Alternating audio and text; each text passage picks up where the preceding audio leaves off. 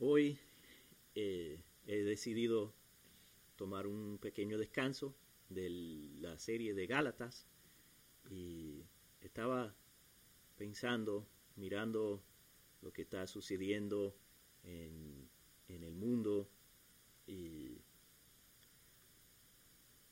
hemos visto mucha inestabilidad y mucha incertidumbre en el mundo hoy, particularmente en estos días que estamos a dos días de, las elecciones y hay protestas que se vuelven violentos y, las elecciones están polarizantes, cada quien está agarrando por su lado y, no están eh, no están siendo amables, es muy mucha mucha tensión. Y además de eso, si eso no fuera suficiente, tenemos una pandemia que no se acaba, que ahora va en aumento otra vez. Entonces,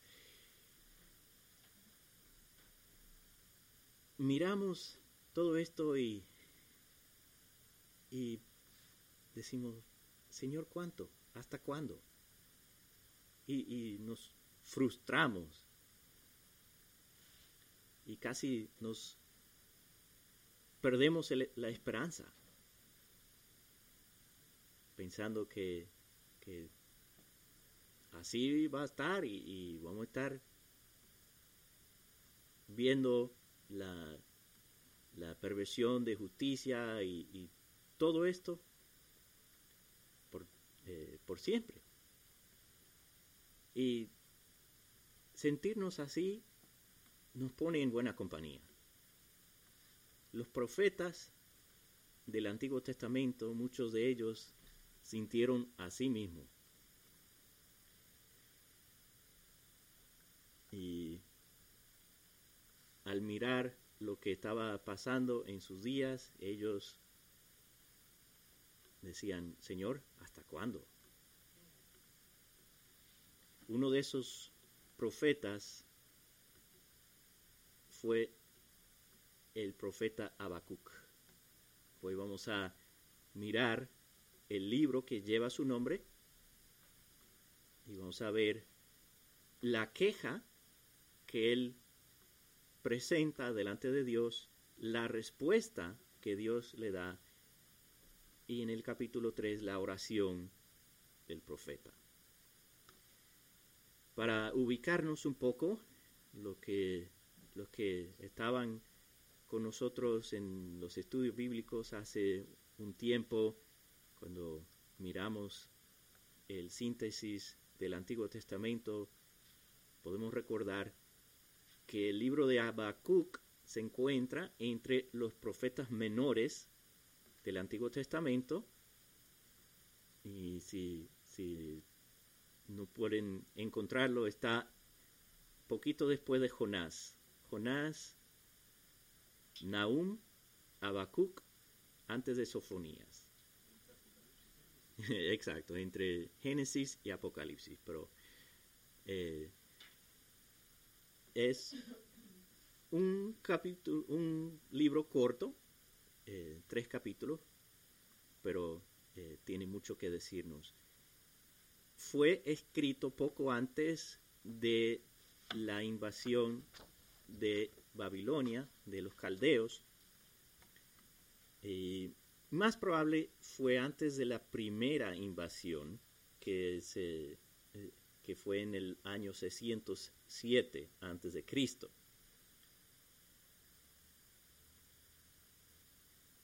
Entonces, eh, como dije, es corto, pero tiene mucho que enseñarnos.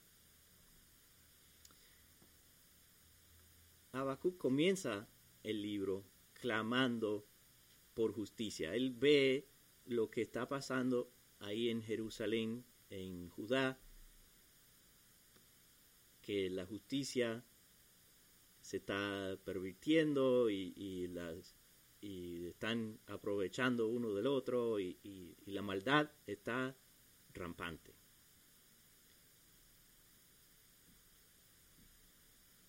Y parece que él tiene mucho, mucho tiempo orando a Dios, porque le dice a Dios, ¿cuánto tiempo? Vamos a leer los versículos 1 al 4 del capítulo 1 para, para darnos el contexto. La profecía que vio el profeta Habacuc.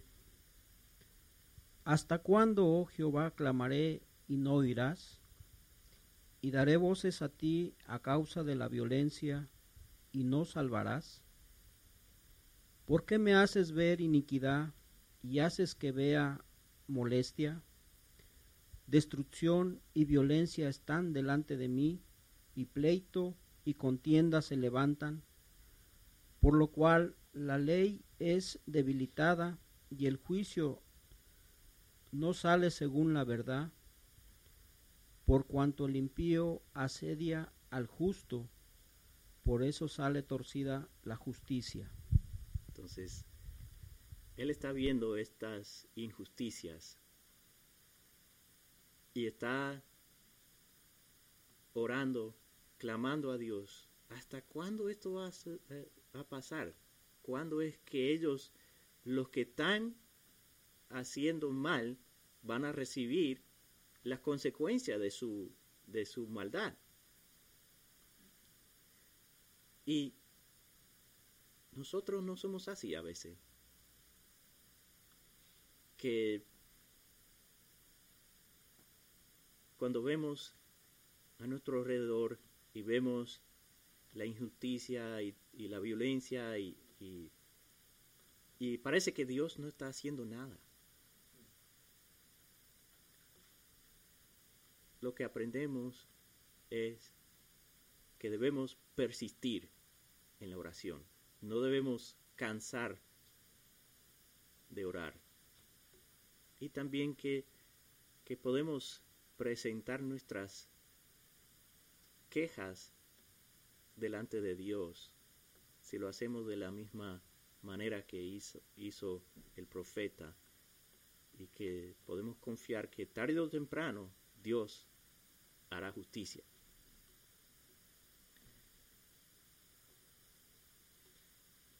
En los versículos 5 al 11 vemos la respuesta de Dios y es un poco sorprendente. Dios dice, sí, el castigo viene, pero lo sorprendente es a mano de quién va a venir. Vamos a leer los versículos 5 y 6.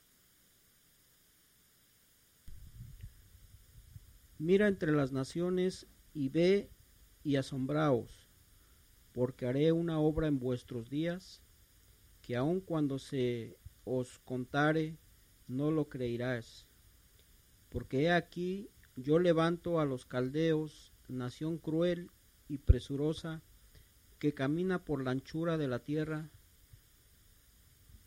para poseer las moradas ajenas.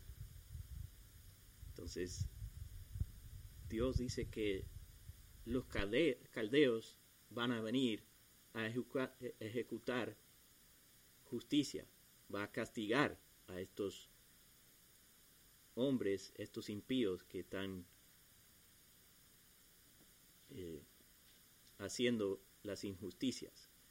Y notemos que Dios no da oportunidad, no dice, dile al pueblo arrepéntense y quizás se puede evitar. No, este es un hecho. Esto va a pasar. Ellos vienen. Y esta, esta respuesta es muy chocante al profeta. Habacuc dice, no, no, no. Ellos, ¿cómo va a ser?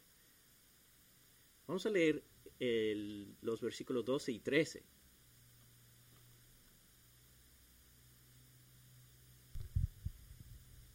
¿No eres tú desde el principio, oh Jehová, Dios mío, Santo mío? No moriremos, oh Jehová, para juicio lo pusiste y tú, oh roca, lo fundaste para castigar. Muy limpio eres de ojos para ver el mal, ni puedes ver el agravio. ¿Por qué ves a los menospreciadores y callas cuando destruye el impío al más justo que él? El profeta dice, ok, yo entiendo, esto es para nuestro juicio, nuestra corrección, pero tú siendo un Dios santo, ¿cómo puedes permitir que un pueblo tan cruel, tan impío, nos, nos conquiste? Y eso es lo que él no entiende. Y, dice que, que los hombres son, son como los peces y, y los caldeos son como los pescadores que vienen con la red y sacan los peces, lo vacían y lo echan otra vez y, y, como que lo hacen con impunidad, que ellos lo hacen y nada le pasa.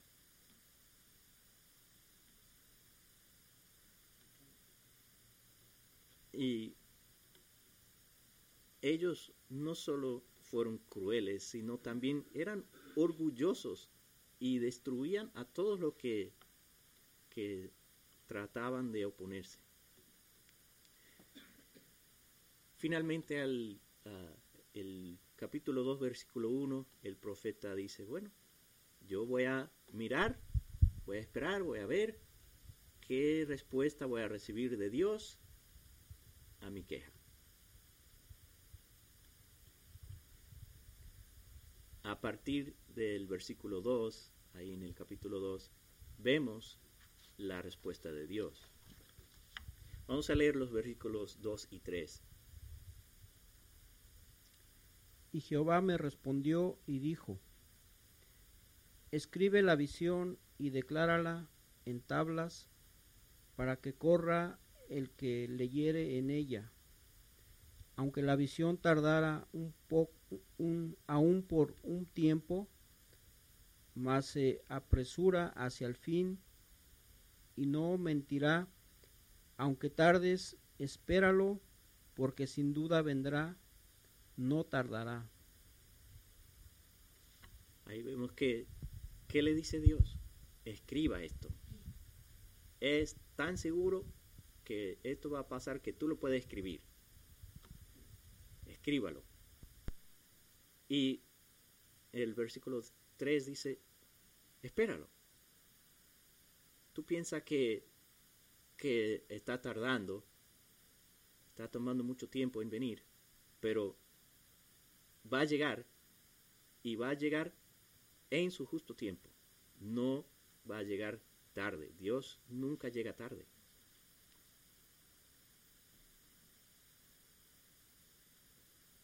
Y muchas veces nosotros somos impacientes como Habacuc, queriendo que Dios actúe conforme a nuestro tiempo. Hazlo ya, Dios. Estoy tan hastiado, frustrado. Y Dios dice, no, no, no, no. Mi justicia en mi tiempo. Mi justicia vendrá y nunca llega tarde.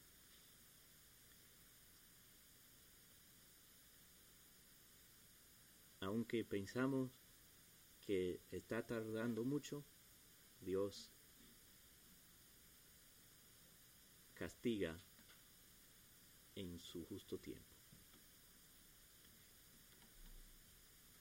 Y luego dice en el versículo 4, que es el texto más citado de este libro, Pablo lo cita por lo menos dos o tres veces, Romanos, Gálatas y algunas algunos otros textos del Nuevo Testamento citan este versículo. Y lo que vemos aquí es un contraste entre el impío y el justo.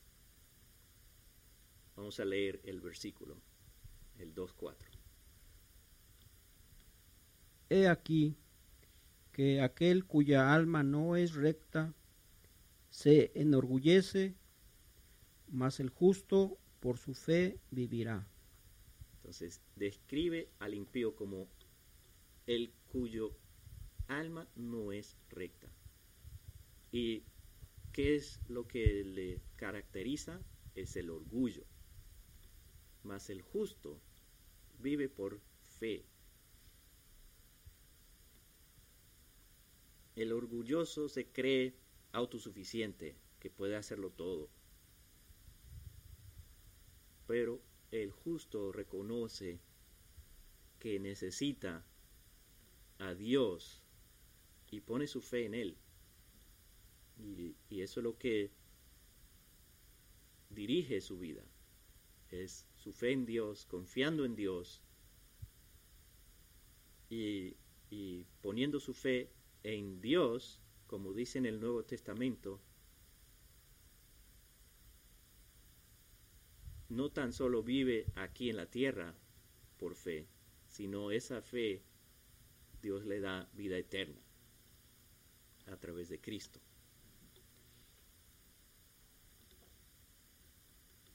Del versículo 5 en adelante, el resto del capítulo 2,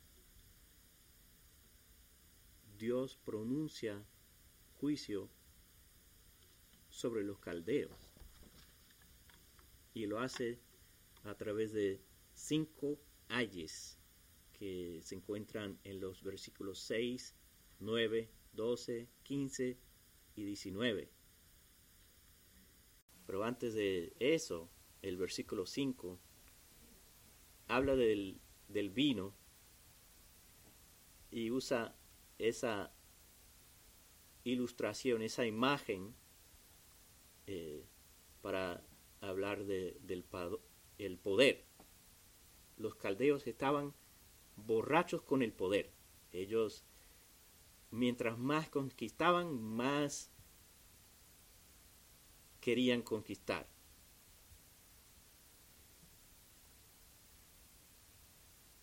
Y nunca estaban satisfechos. Así como, como el que toma mucho vino, quiere más y más y más y, y, nunca está satisfecho. Pero después, a partir del versículo 6, Dios le dice estos ayes. Vamos a leer eh, del 6 al 8.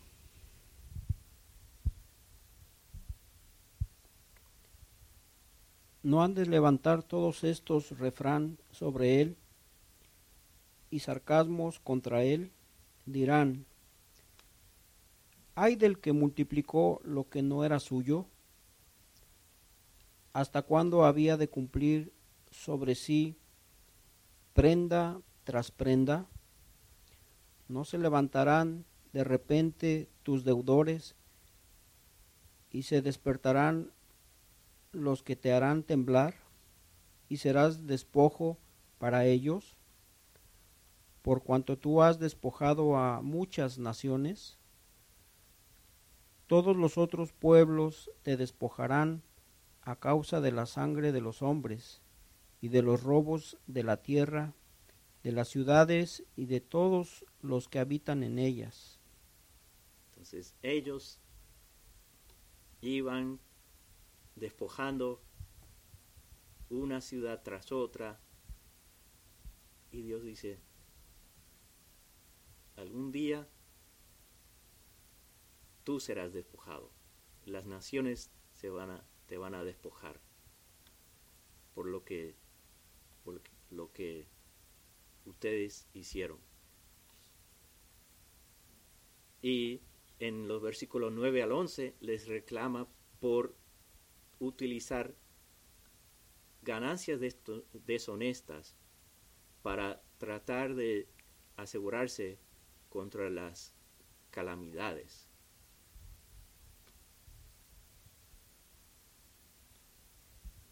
Y dice que la misma casa les va a reclamar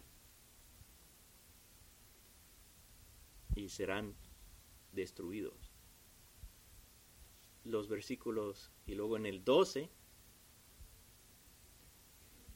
lo que reclama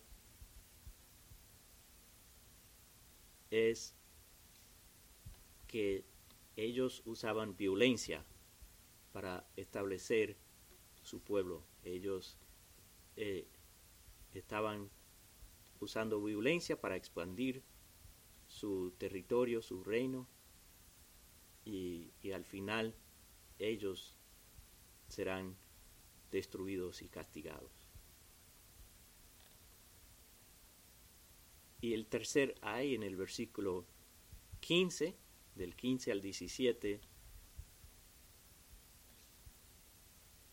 dice que ellos habían embriagado sus vecinos para mirar sus desnudeces.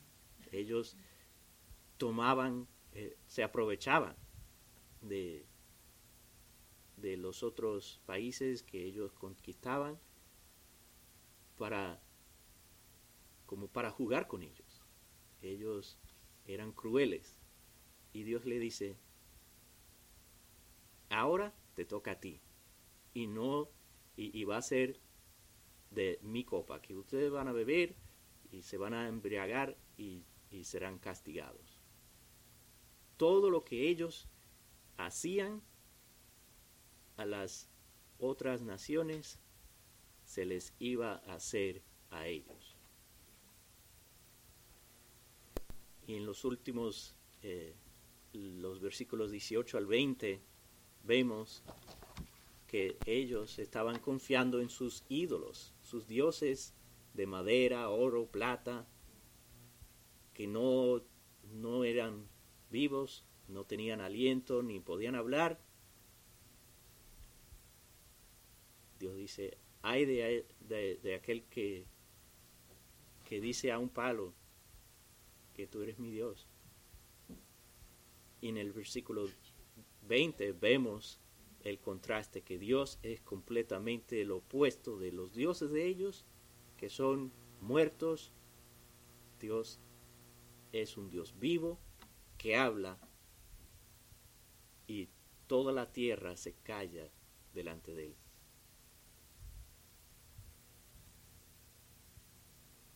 y Dios siempre tiene la última palabra. Y el profeta dice, eh, ve todo esto, y llegamos al capítulo 3,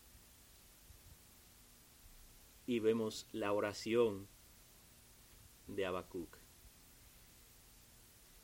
Y lo escribe en forma de salmo, básicamente. Después de ver la, la visión del capítulo 2, él escribe esta oración, este salmo. Comienza esta oración en el versículo 2 pidiéndole a Dios que avive su obra. Vamos a leer Habacuc 3, 2. Oh Jehová, he oído tu palabra y temí. Oh Jehová, aviva tu obra en medio de los tiempos. En medio de los tiempos, hazla conocer. En la ira, acuérdate de la misericordia. Habacuc dice, bueno, lo que yo vi me, me hizo temer. Y sé que Dios está airado, pero él le ruega a Dios que tenga misericordia, a pesar de ejecutar la justicia. Dice, en ira, acuérdate de misericordia. Y luego a partir del versículo 3 vemos que él reconoce que todo lo que se está haciendo, la tierra, eh, en la tierra, Dios está haciendo esto, utilizando a los caldeos y otras cosas, pero es Dios que está juzgando, haciendo justicia en la tierra. Y el versículo 13 nos dice, ¿por qué Dios lo hace. Vamos a leer el versículo 13. Saliste para socorrer a tu pueblo, para socorrer a tu ungido, tras, traspasaste la cabeza de la casa del impío, descubriendo el cimiento hasta la roca. ¿Por qué Dios está haciendo justicia, castigando las naciones? Para salvar a su pueblo.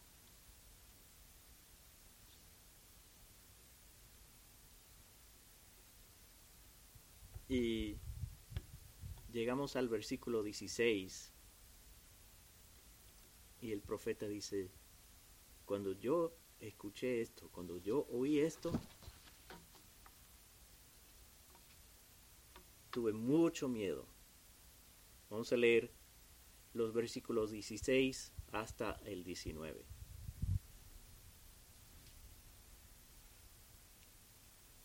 Oí y se conmovieron mis entrañas, a la voz temblaron mis labios, pudrición entró en mis huesos y dentro de mí me estremecí.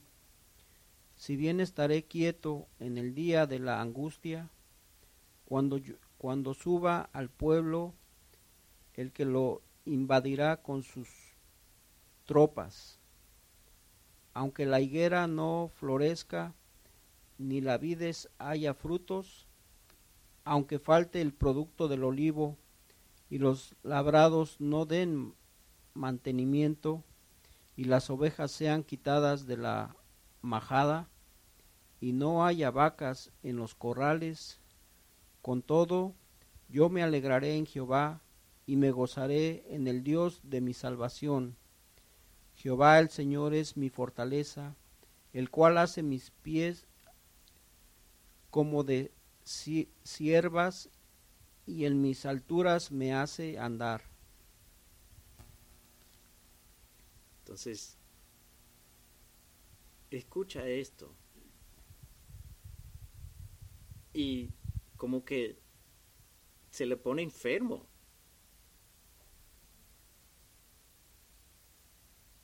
Físicamente enfermo le pone. Y él dice, bueno, no puedo hacer nada más que esperar tranquilamente que esto pase. Y en el 17 dice, aunque no hay nada, se acaba la comida, se acaba todo. En el 18 dice, con todo con todo eso, pase lo que pase, gozaré en el Señor.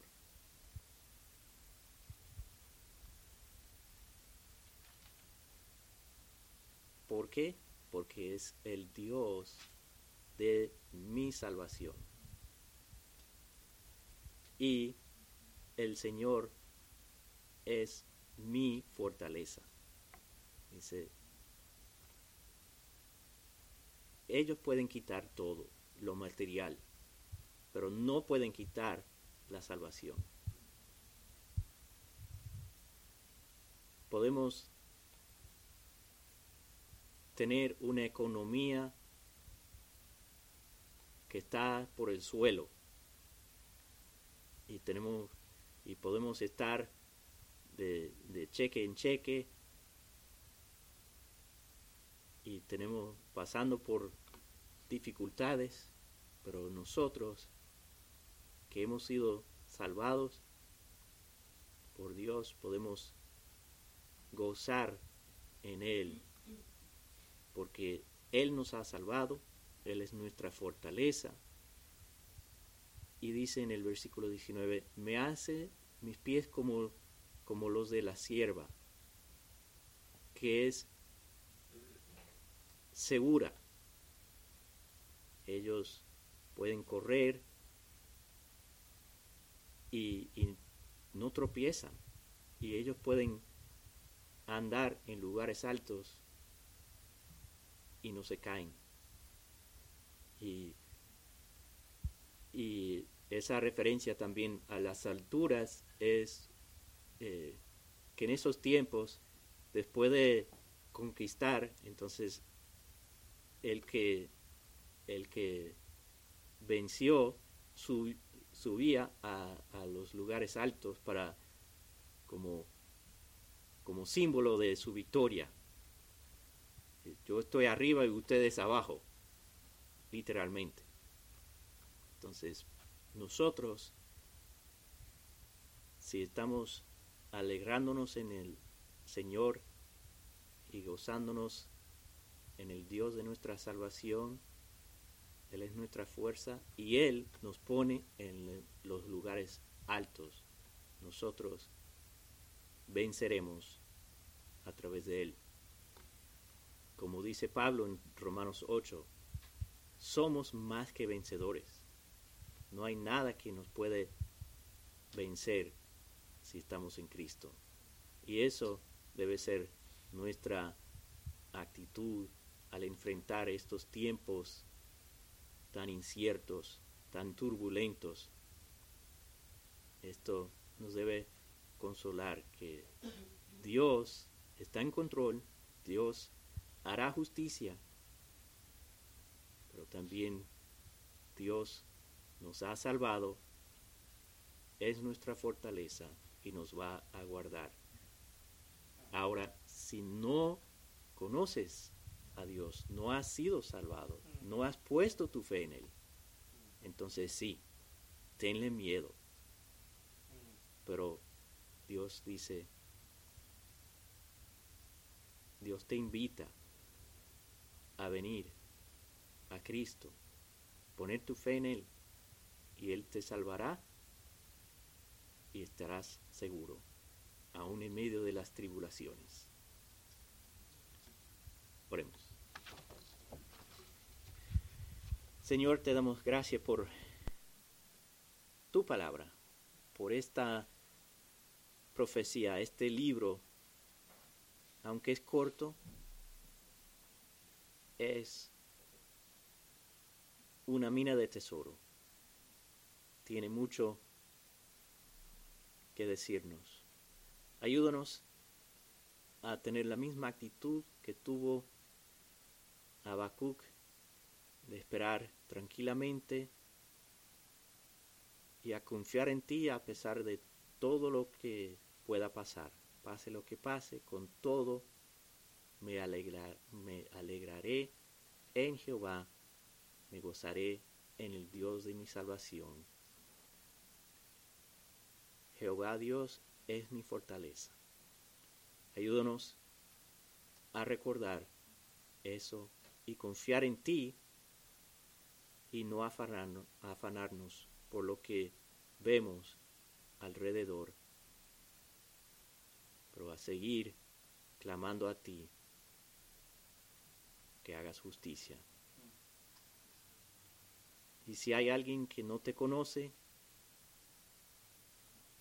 ayúdale, dale ojos para ver su situación, su condición delante de ti. Dale fe, dale arrepentimiento para que pueda venir a ti, a poner su confianza en ti y que tú seas su fortaleza y su gozo en medio de estos tiempos tan difíciles. Pedimos todas estas cosas en el nombre de Cristo.